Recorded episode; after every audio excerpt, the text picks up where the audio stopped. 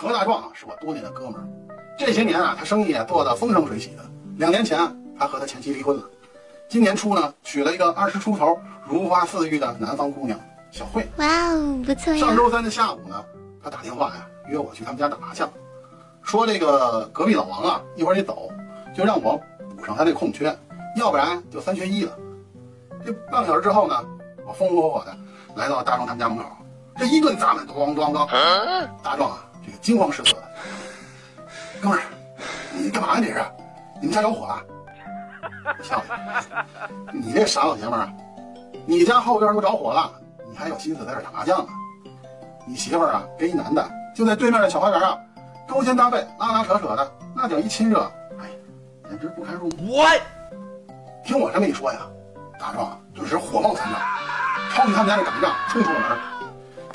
我一看这情况不对，我赶紧跟那个哥仨商量一下，那怎么着，走吧，咱们。结果那三个牌友啊，我们四个一块儿跟了出去。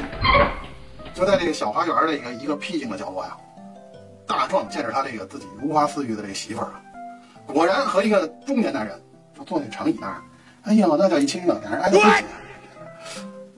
大壮啊，二话不说过过去从后面，砰，三下五除二就把那男的呀给提了起来，暴揍了一顿。我和牌友啊赶到现场的时候啊。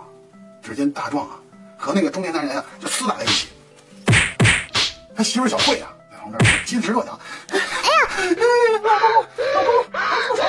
那是我爸！”哎呦我去！看到这场景，我无地自容。彻底